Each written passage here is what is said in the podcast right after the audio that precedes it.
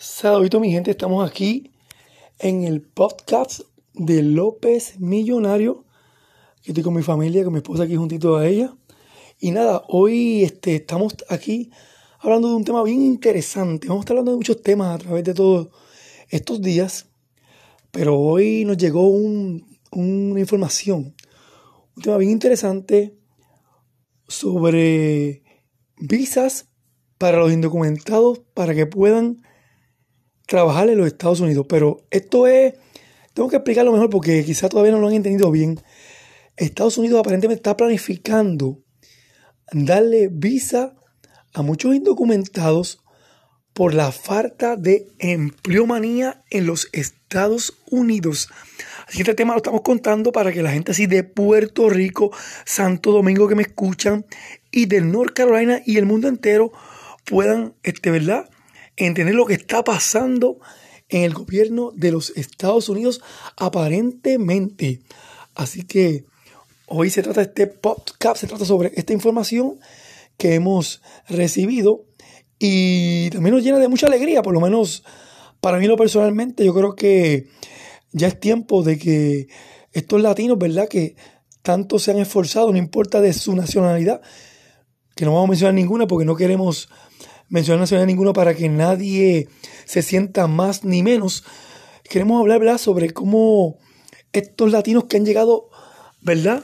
a los, Estados Unidos a trabajar hace años y ha pasado una travesía de cómo mucha gente quieren cruzar para acá, los devuelven para su país, no pueden trabajar, están aquí de ilegales, que si no pagan contribuciones, que si eh, los americanos no quieren aquí a los latinos, que si los quieren.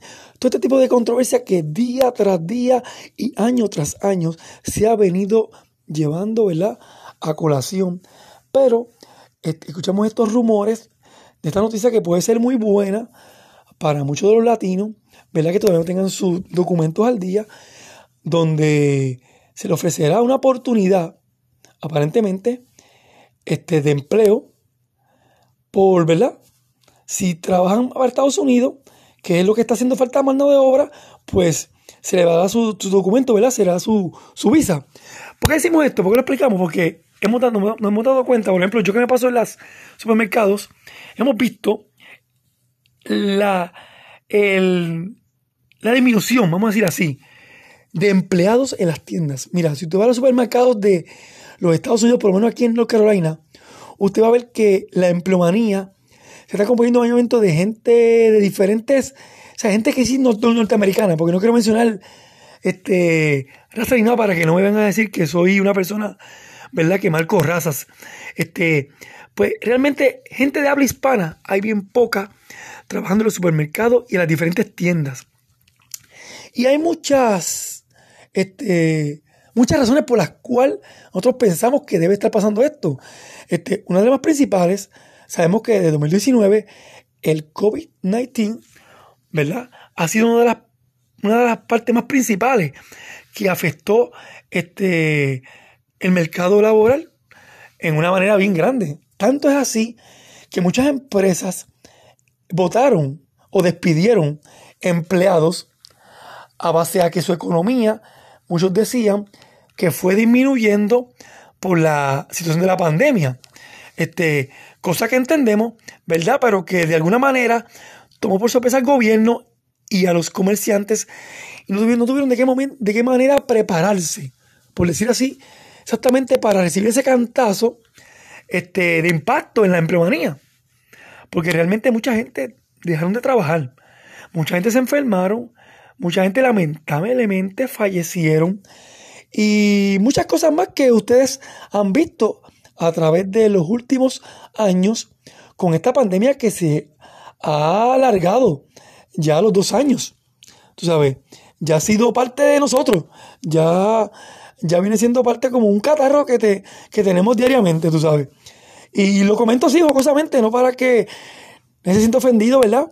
Y tampoco el gobierno diga que estamos faltando el respeto al gobierno diciendo que esto es un catarro, ¿no? Simplemente que lo vemos como algo que ha sido parte de nosotros ya, como algo que ya se une a nosotros este, del día a día, ¿verdad? Se nos, se nos enferman los, los familiares, se enferman los niños, se enferman los vecinos, Y pues muchos han fallecido y muchos no. Pero para seguir dando en con lo que se llama la empleomanía, no sabemos cómo esto va a ocurrir.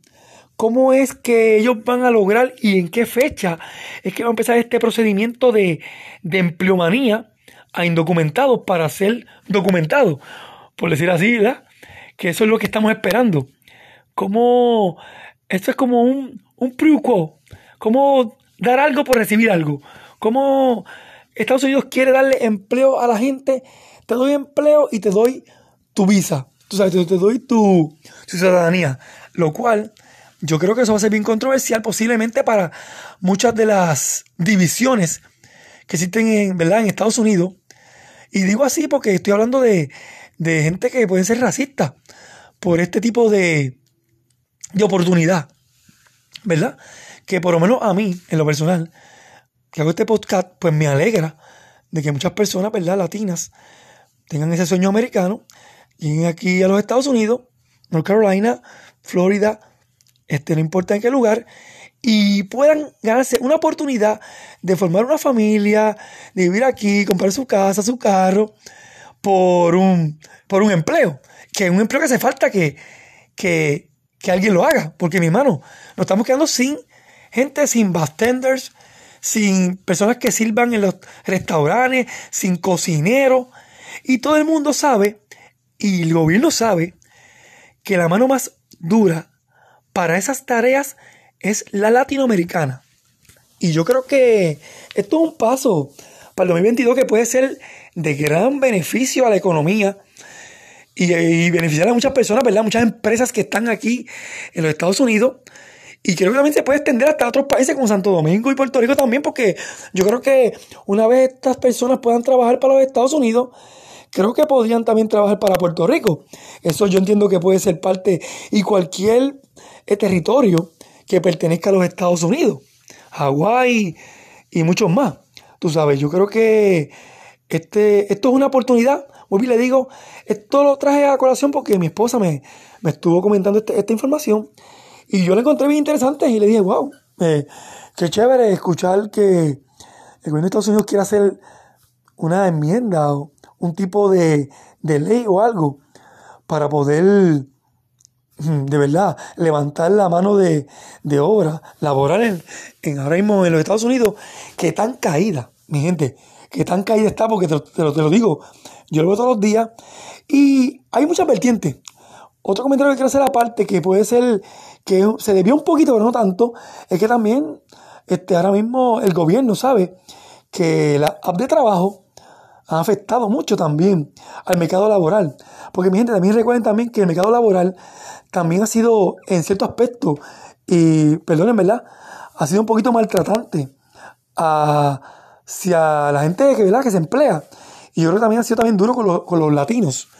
Y eso también ha sido, eso ha afectado mucho, que muchas personas que son, ¿verdad? Que tienen ciudadanía ya, ¿verdad? Este, han querido estar por mejores empleos, mejores oportunidades y formas de trabajar más cómodas. Y aquí es que entran estos, estos latinos que tan documentado. Aquí, aquí es que van a entrar ellos ahora, en, esa, en, ese, en ese momento, a poder cubrir esas necesidades que se han, se han abandonado, porque es que es así. Realmente muchos latinos documentados han abandonado las áreas de empleo, porque tienen desempleo, porque tienen COVID, porque realmente no les gusta el trato que ha habido. El desempleo también ha sido injusto en muchas veces. A veces el desempleo ha apoyado mucho a las empresas y ha abandonado al empleado que se ha esforzado tan duro en ese año o en esos años, que sería todavía más difícil y más, y más duro de, poder aceptar que te despidan, que, ¿sabes? que hoy tú estás allí y mañana no estás. Tú sabes, sabemos que ese comentario nosotros lo conocemos por a través de los años. Tú sabes, hoy tú estás allí, hoy eres importante y mañana no. ¿Sabes? Eso es algo que realmente duele. Y bueno, esta oportunidad esperemos que dentro de unos meses se esté notando, ¿verdad? Se esté notando en los Estados Unidos. Y por dos, por dos cosas. Primero que nada, porque la empleomanía en Estados Unidos está bien por el suelo. Eso es una cosa que yo te puedo confirmar que lo veo día tras día Y es como le estoy explicando, muchos detalles. Y vuelvo y repito, el COVID y muchas cosas que han pasado. Y pues, unos se benefician de lo que está pasando y otros se perjudican. Y yo creo que ahora es el momento, ¿verdad?, de que estos latinos que no tienen esta documentación, si esto surge, yo imagino que muchos abogados, ¿verdad?, se van a poner las botas en esto, porque muchos abogados de inmigración se van a poner las botas porque van a poder lograr hacer muchas oportunidades para, para que muchos latinos se puedan este, inscribir como nuevos documentados en los Estados Unidos, puedan ayudar a estas empresas que están caídas en los Estados Unidos y puedan lograr que, ¿verdad? que esta mano de obra se levante ya por fin en el 2022 y eso es lo que esperamos, ¿verdad? Este, hablando con mi esposa, pues, pues tuvimos ahí una, una breve plática antes de este podcast que estoy tirando y ella me explicó su, forma de pensar, yo la mía, estuvimos discutiéndolo, viendo la forma ¿verdad? del tema y se me animé y dije, bueno, hay que tirar este podcast porque sería uno de los mejores podcasts que puedo tirar para que la gente vayan a llevar el mensaje, ¿verdad? A las puertas de cada casa, de cada latino, que se anime, ¿verdad? De que vienen momentos buenos, vienen momentos buenos y que espero que así sea, ya que el gobierno está pensando este, implantar esta idea, que para mí, vuelvo y le repito, es fabulosa, hace falta, porque de verdad que estos supermercados, estas tiendas por departamento, están todas, todas, todas, todas, mira, vacías. Los anaqueles tú puedes ver, parece que vienen tormentas, parece que pasaron huracanes, este terremoto, es una cosa, no te miento, de verdad, que quisiera tirar una foto en estos días. Voy a ver si logro tirar una foto y subirla a mi, a mi, a mi Facebook e Instagram para que la gente pueda, a mis seguidores puedan ver lo que estoy explicando en carne viva, de verdad, de lo que está pasando en Estados Unidos en el mercado laboral. Así que, mi gente, si estás escuchando este podcast de López Millonario, lo puedes compartir.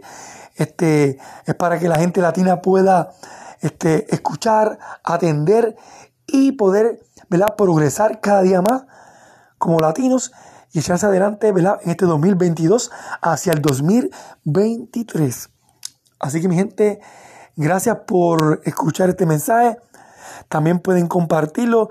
También les agradezco lo que nos compartan. Así que te habló tu amigo aquí, López Millonario Podcast. Así que mi gente, se les quiere mucho. Que tengan un bello día.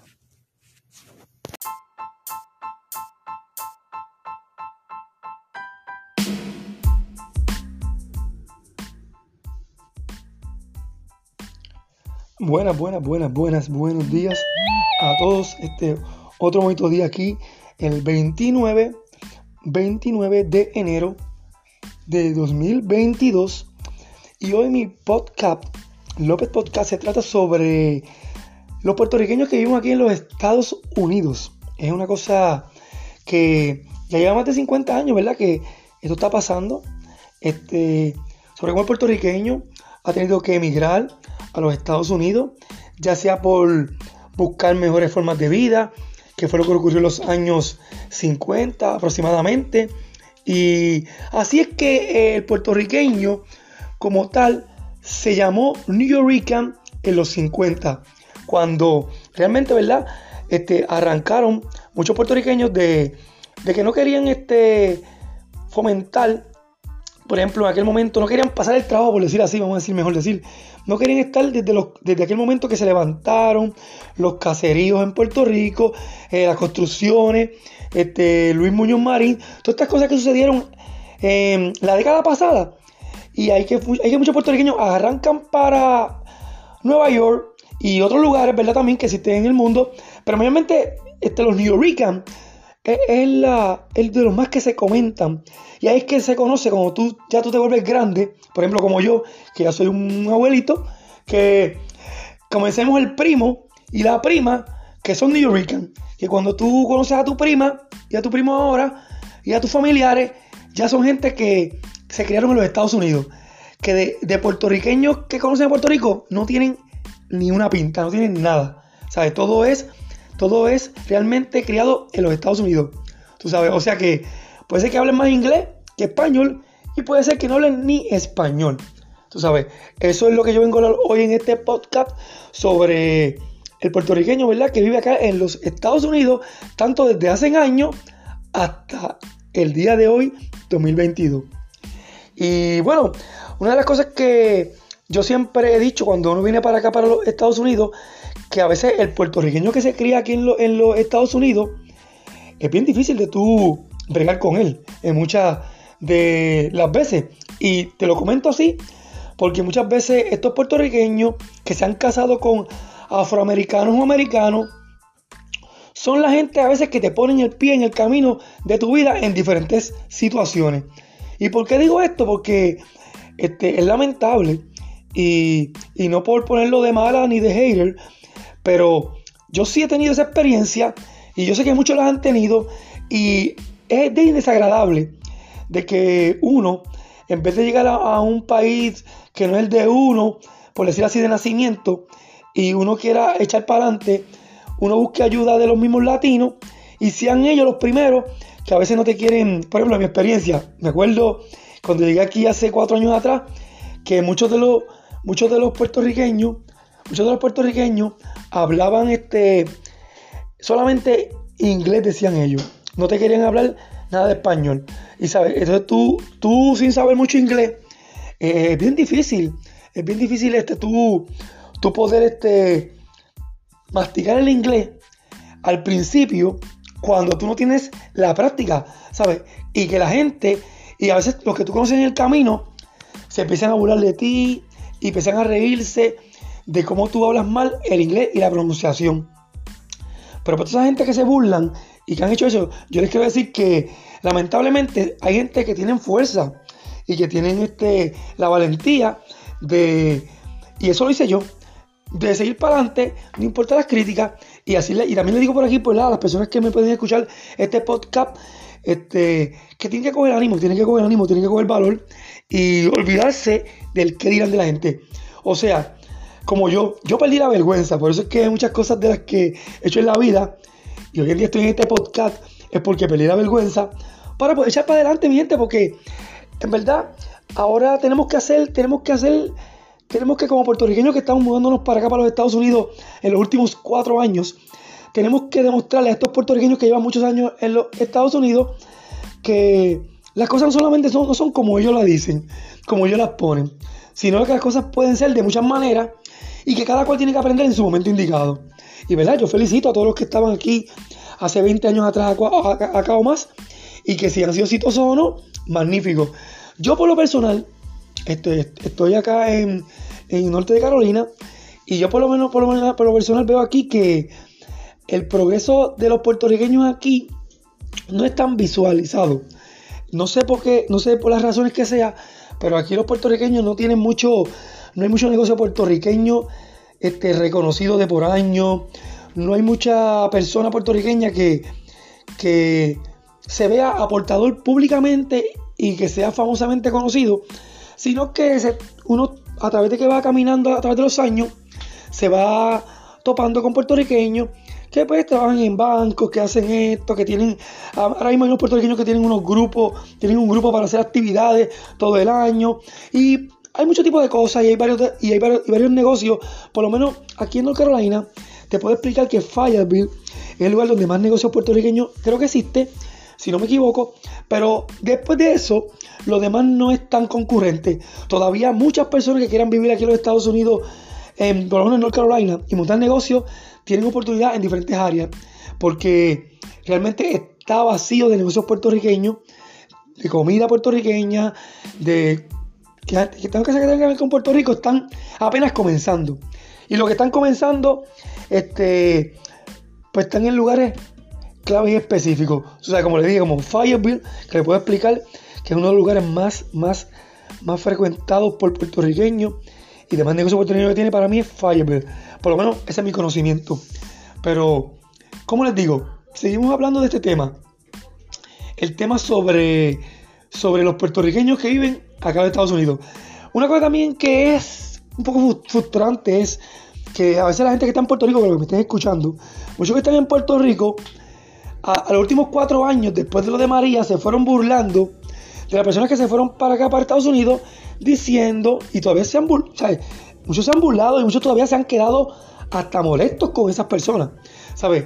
Llevamos cuatro años que todavía personas todavía tienen en su corazón el rencor de por qué los puertorriqueños fueron cobardes a irse para los Estados Unidos. Eso, eso da una risa porque cada cual en la vida hace lo que quiere con su vida y con su dinero y con su forma de vida. Entonces, ¿qué pasa? Nosotros los puertorriqueños nos estamos destruyendo cada día más con este tipo de actitudes. Y mira, y, lo es de muchas maneras. Porque te digo, están los haters puertorriqueños que odian a los puertorriqueños que viven en Estados Unidos y que se fueron por cobardía de María y que eso no es el punto de vista que yo lo veo. Yo lo veo de que cada cual, si no se sentía bien o no estaba bien de salud o no tenía economía bien, cada cual viaja y se mueve y se transporta para poder este, buscar una mejor vida. No por eso debe ser criticado de que vive en los Estados Unidos y que fue un cobarde, ¿verdad?